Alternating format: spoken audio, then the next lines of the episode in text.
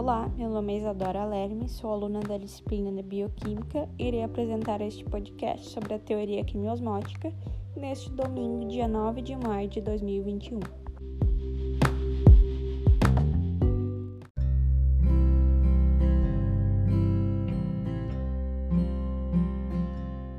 A teoria quimiosmótica permite explicar como é o processo de produção de energia dentro das mitocôndrias ela explica como, criando um gradiente de prótons, consegue-se produzir ATPs.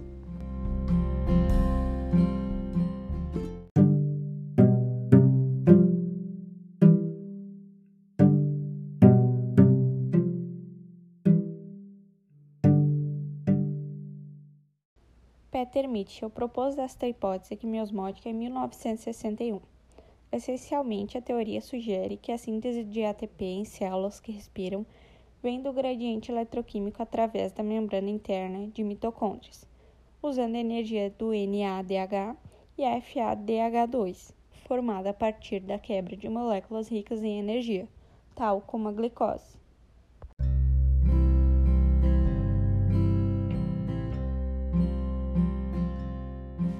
Moléculas como a glicose são metabolizadas para produzir acetilcoenzima A, como intermediário rico em energia. A oxidação de acetilcoenzima A na matriz mitocondrial está acoplada à redução de uma molécula transportadora, tal como NAD+, e FAD.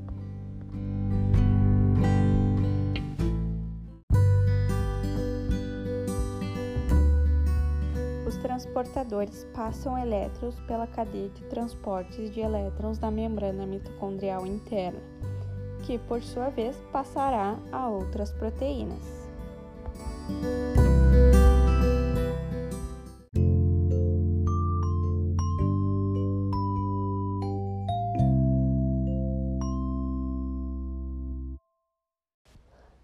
Energia disponível nos elétrons é usada para bombear prótons a partir da matriz através da membrana mitocondrial interna. Armazenar energia sob a forma de um gradiente eletroquímico transmembranar.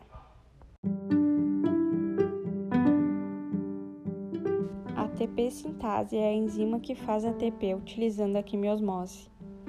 Ele permite que prótons passem através da membrana e utilizem energia cinética para fosforilar ADP, tornando-o ATP.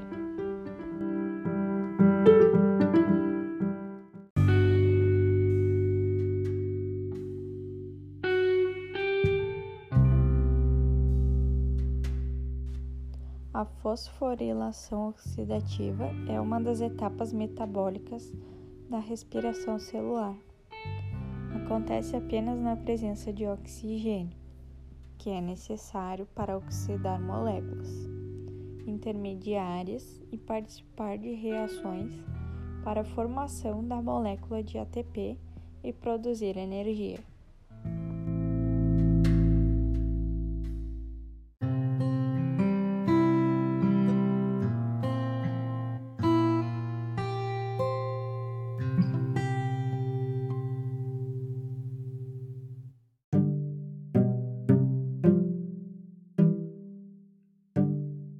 Encerra assim então este podcast ressaltando a importância de estudarmos este assunto, visto que a fosforilação oxidativa contribui para a oxidação das moléculas, formando novas moléculas de ATP e produzindo energia para os seres vivos.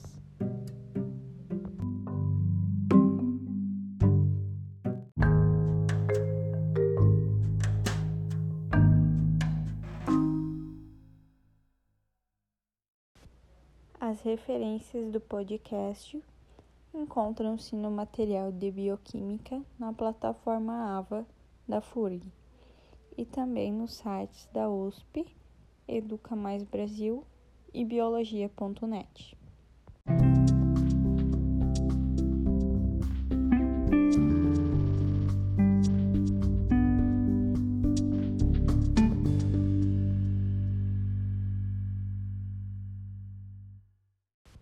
Obrigado por assistir até o final e até mais.